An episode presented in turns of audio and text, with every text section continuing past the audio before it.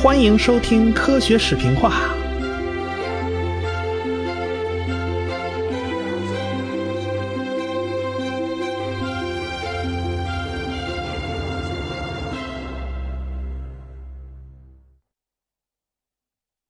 上文书说到啊，达尔文结婚了，他和表姐艾玛还真是般配，这两个家族也都很高兴啊，亲上加亲那是好事儿。两家的家长啊就在一起商量，孩子们的婚事怎么操办呢？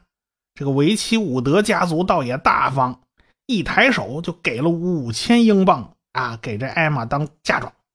这五千镑值多少钱呢？要核算成现在英镑啊，大概也就四万多块人民币啊。可是当时可就不一样了，当时那可非常值钱了。达尔文是一八三九年结婚的，恰好那个年代出了一本很出名的小说，叫《雾都孤儿》，查尔斯·狄更斯在一一八三八年出版的。哎，这时间上刚好是前后脚啊，贴的非常近。这本书里面描写的经济状况是怎么样的呢？可以给我们一个非常直观的印象，里面有描写收养一个孤儿呢，需要获得每周六便士的补贴，这孩子的生活费大概也就是六便士。其实呢，这个用不着六便士，也就四到五个便士也就差不多了啊。那一先令和十二个便士，二十先令和一英镑，一年，即便是满打满算，我们就按六便士。哎，来算，就是说他一周需要六便士，那么一年下来也才花费一英镑多点啊！可见这个英镑是个非常值钱的单位啊。这可是一个孤儿的生活费用啊，才花一个多英镑，最多撑死了也就不过两个英镑吧。那我们再看后来啊，大概《福尔摩斯探案集》里边的记录，一个。家庭女教师的收入大概是一个礼拜一英镑，哎，那时候物价已经涨了太多太多了。福尔摩斯探案集描写的时间就比较晚了，大概是一八八六年以后，他才写出第一部小说，所以他大概写作呢都是描写的一八九零年到一九零零年左右这段这段时间。所以我们看那个时代英国人的工资已经涨了不少了，一周可以挣到一磅。即便是这样。一年也才挣五十多磅嘛，一年五十多个星期嘛，对吧？那么你也可以想象，那五千英镑的钱是够一百个普通人生活一年的。所以你看啊，艾玛的嫁妆五千镑，而且还不止这些啊，岳父还很慷慨的每月补贴生活费四百镑。这是哎女方家里。达尔文家里他也不甘示弱呀。达尔文的父亲给了一万英镑用作投资。你看，男方这边掏钱比女方这边还要大方啊！咱们也不想多要，一年有百分之十的回报嘛，这是投资啊，那就已经很不得了了。这一年就能有两千英镑的收入啊！当时啊，高薪阶层，比如医生啊、律师、律师啊这种高薪阶层，也不过才一年。一千五百英镑的收入吧，可见达尔文岂止是衣食无忧啊，那简直是过得相当滋润。他是一个非常有钱而且还有闲的人呐，那是一点都不假。别看艾玛是个大户人家出来的小姐，但是操持起家务那可是一把好手。哎，起先他们把家呢就安排在了伦敦城里，先租了一套房子先住。艾玛就把这个家呀收拾的非常温馨。达尔文住的也非常舒服，于是他们就在伦敦过上了深居简出的生活。虽然住在大城市，他们也是宅在家里不出去的，因为达尔文的身体毕竟不太好啊。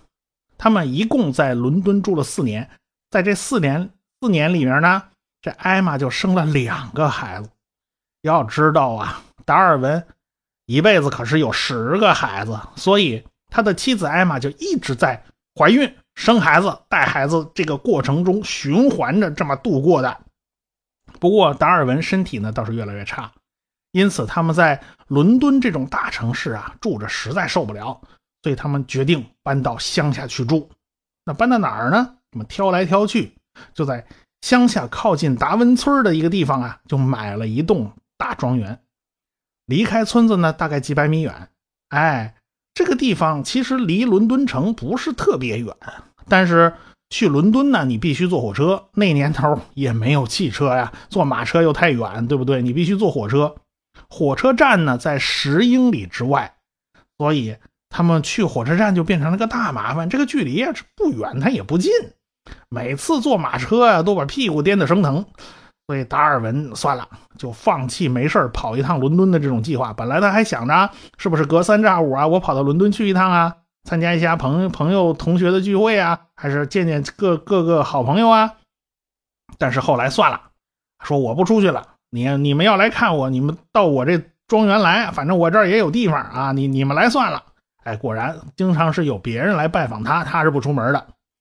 达尔文后半辈子就宅在家里，很少出去。啊，那人家说世界那么大，你不想去看看？这达尔文说：“老子绕地球一圈都回来了，不用看了。”啊，所以他宅在家里啊，也真是可以啊，他也有资本宅在家里。当然，达尔文还有很多很多的书要写，比如说我们上次说了，贝格尔号动物学写完了，那是大部头著作呀。但是贝格尔号地质学还没写呢，是吧？先得写南美洲西海岸的上升。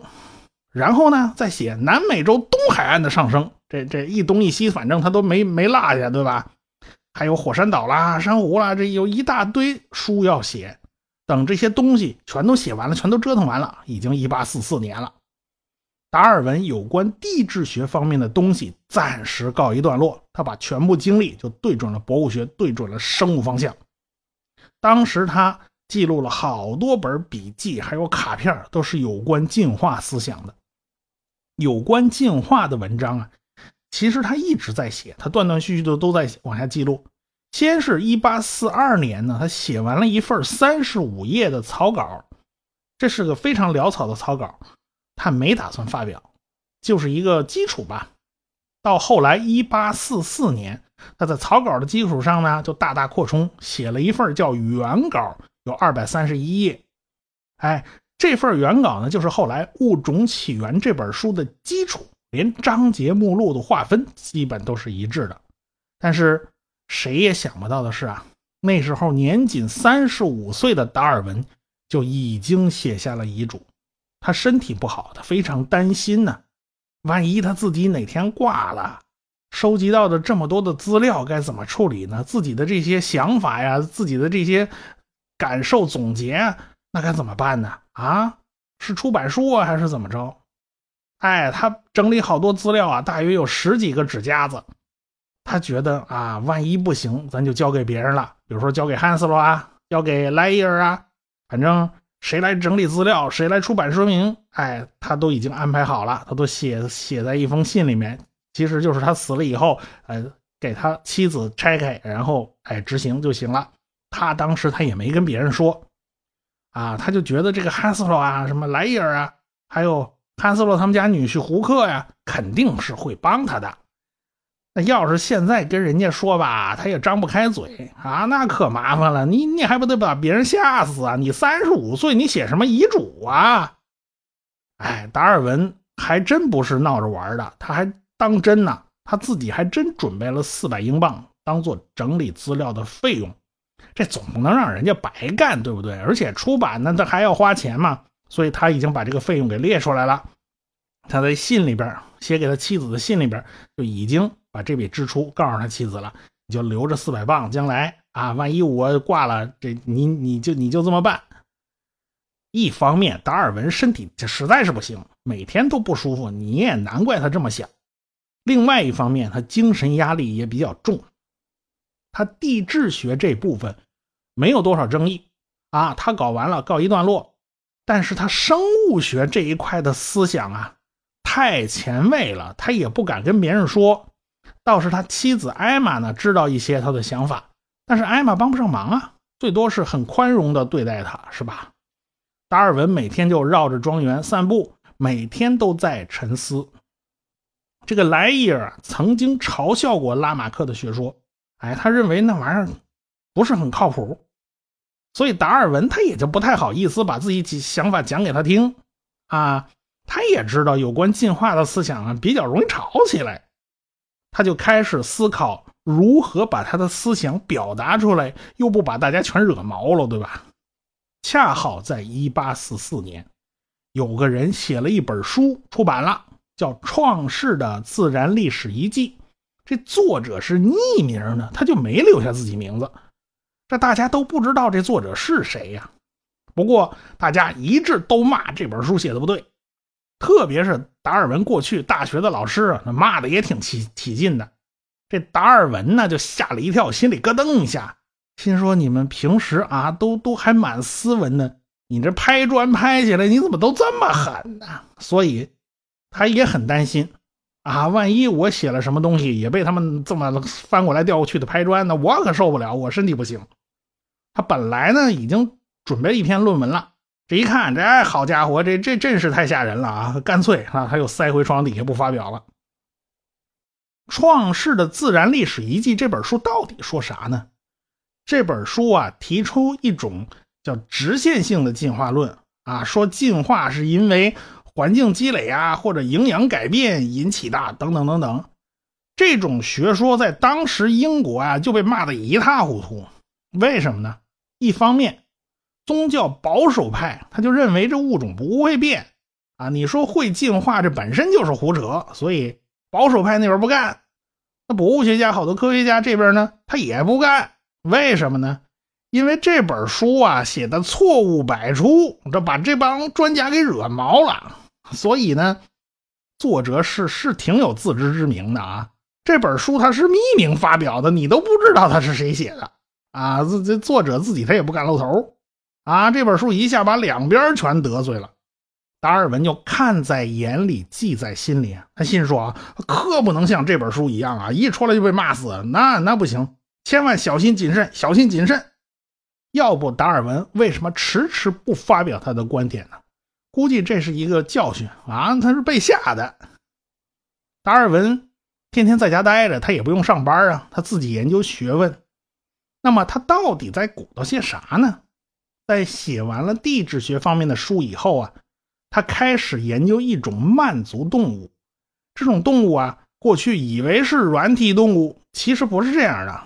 比如说藤壶，它长在礁石上，也有个硬壳，但是它不是贝类。这个藤壶会长在船底呀，造成船体那个外观特别粗糙，阻力变大，这玩意儿就导致这个船会特别费油啊。达尔文在南美的时候呢，也发现过这种慢足动物。有一种慢足动物呢，可以在别的贝壳上打个洞，然后自己钻进去。哎，达尔文就觉得这个东西很有意思，他就在显微镜底下不断观察这种动物。这一干呢，就是八年。大英博物馆的标本。他全都研究了一遍，然后还托人从海外往回带各种各样的标本。他写了两本书，一本叫《曼族亚纲的研究》，上下两卷，一千页，世界范围内的这种曼族动物都被他详尽的描述了一遍啊。另外一本呢叫《化石曼族类研究》，说实话就是研究那些化石。这本比较薄，一百五十页。主要讲的就是英国发现的曼族动物化石。这两本书一出啊，那么啊，达尔文在生物学界、在博物学界的江湖地位那就奠定了。达尔文已经是一个优秀的动物分类学家，但是啊，他那个压箱底儿的东西，他就是不敢拿出来给人看呢。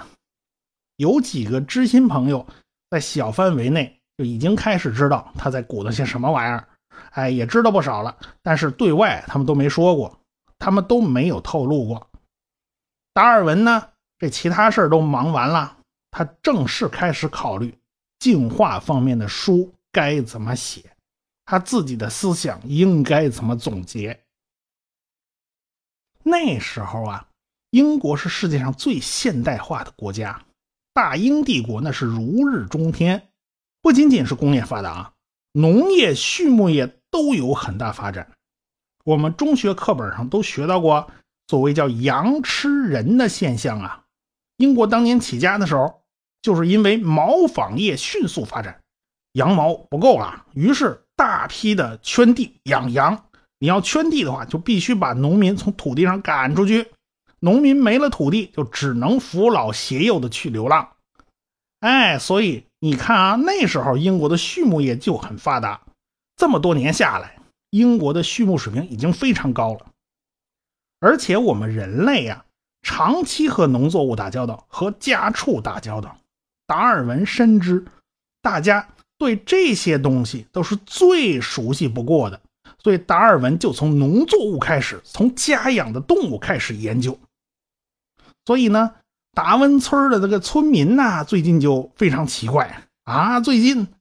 达尔文的大宅门里边就开始养鸡养鸭了，还开始养鸽子，家里还搞了个温室来培育花朵。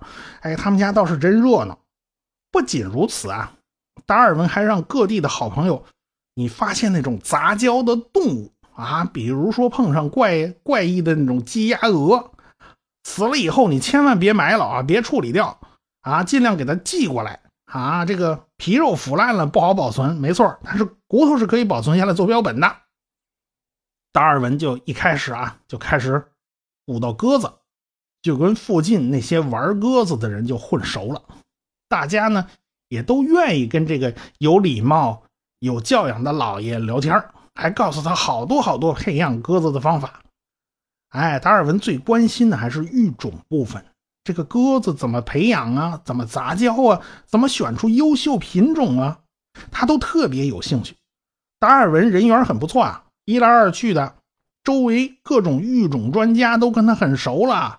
哎，他还参加了两个养鸽俱乐部，大家也非常乐意把自己的优良品种就传给达尔文呢。达尔文可不仅仅是在玩鸽子，他想的要深得多呀，因为。三千年前，古埃及人就开始驯养鸽子了。这个历史是很悠久的，历史越悠久，这玩意儿时间越长嘛，对不对？各个品种谱系传承非常清晰，你越清晰越容易研究啊。在欧洲和英国培养出好多种的鸽子，有的有鼻瘤的，有的没鼻瘤啊，有毛领鸽啊，胸球鸽啊。啊，短嘴翻空鸽啊，还有扇鸽，这品种品种实在是太多了。它们的外观习性乃至骨骼都不太一样，它变异非常大，所以这些品种，哎，就成了很好的研究对象。而且它们都有明确的记录，怎么培养出来的，什么时候分的分出来的，哎，所以呢，就发现啊，这些鸽子都是岩鸽的后代，就是岩鸽，就是在岩石山洞里筑巢，从欧洲到南亚都有分布。不仅仅是研究鸽子，这个达尔文还研究狗和马。要知道，维多利亚时代那掀起了宠物热呀，稀奇古怪的狗就是那时候培养出来的。如今的狗那品种啊是成百上千啊。现在我国养宠物的也非常非常多，大家对各种各样的狗都不陌生。越是差异大，越是稀奇古怪，对达尔文的研究就越有帮助。而且啊。这些狗不管长成什么样子，大家都清楚，它们祖宗只有一个，那就是狼。不过啊，如今这北方的狼要是瞅见那吉娃娃之类的狗啊，这估计都无颜见江东父老啊。这狼心里肯定会想啊，这自己这后代怎么就长得这么没出息呢？这玩意儿啊，凭什么差距就这么大呢？差距为什么这么大呢？那还不是人类选择的结果吗？达尔文不仅仅养动物啊，还养植物。他家温室里养的全是兰花。要知道，兰花的品种可是非常丰富多彩的。二零零六年，兰科植物到底有多少种呢？有个统计是十一万多种啊！每年杂交产生的新品种多出来三千种。每年就要增加三千种，所以它那个种多的太多了，所以兰花的形态非常非常多。达尔文呢，随时就跟这种培育专家呀保持联系，他们家的兰花呢就种了好几代。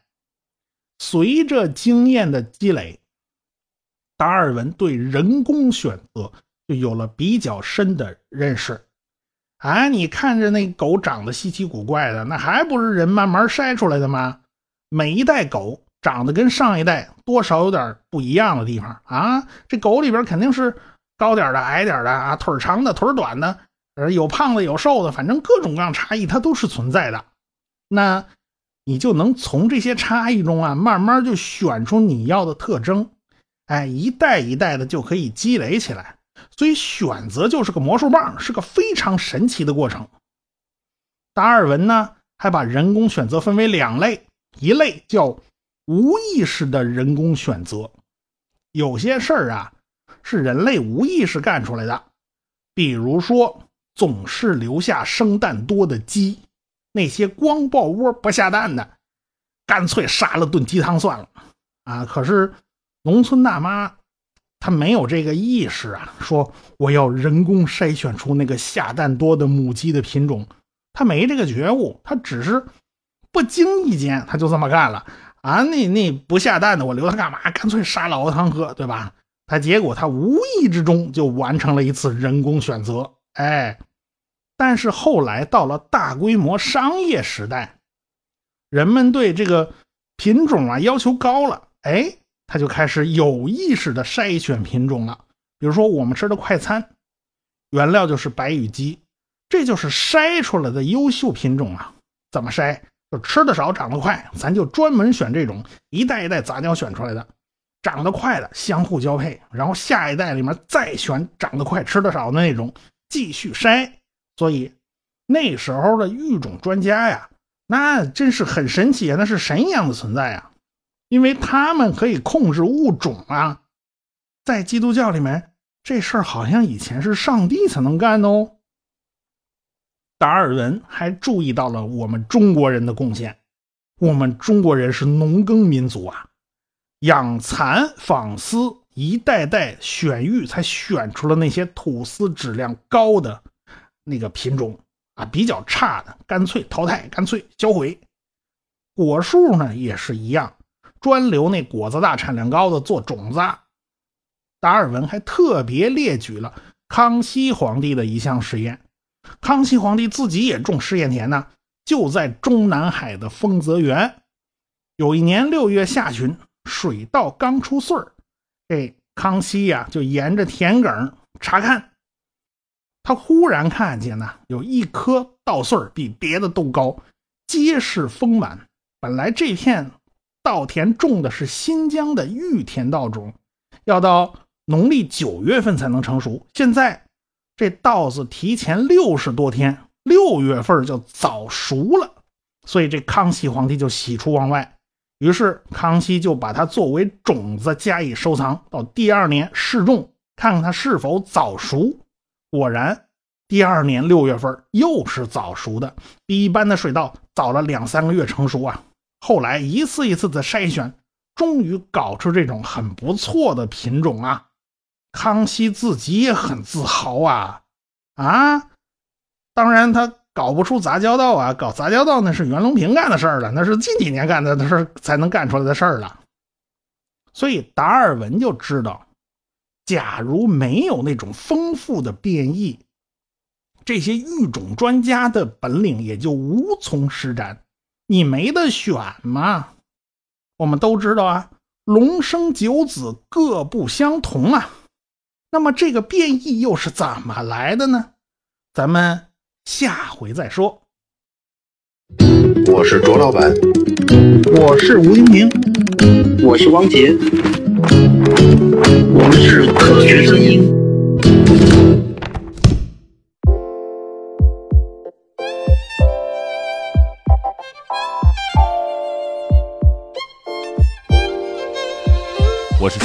祝科学声音二零一七年的首场线下活动取得成功。那么我也会到现场给你们助阵。大家好，我是田一苗，预祝二零一七年科学声音首次线下活动取得圆满成功，恭喜周老板。喜马拉雅的听众朋友，我是亚洲通信社社长徐金波，祝福科学声音二零一七年首场线下活动取得成功。Hello，大家好，我是喜马拉雅的主播夏春瑶。那祝科学声音二零一七年首场线下活动取得成功哦。各位朋友，大家好，我是谷歌，在这里我祝二零一七科学声音首场线下活动圆满成功。我在这儿给大家加油助威。我是科幻奥秘时间的主播文字嗡嗡，祝科学声音二零一七年首场线下活动取得成功。我是随口说美国的自由军，祝科学声音二零一七年首场线下活动取得成功，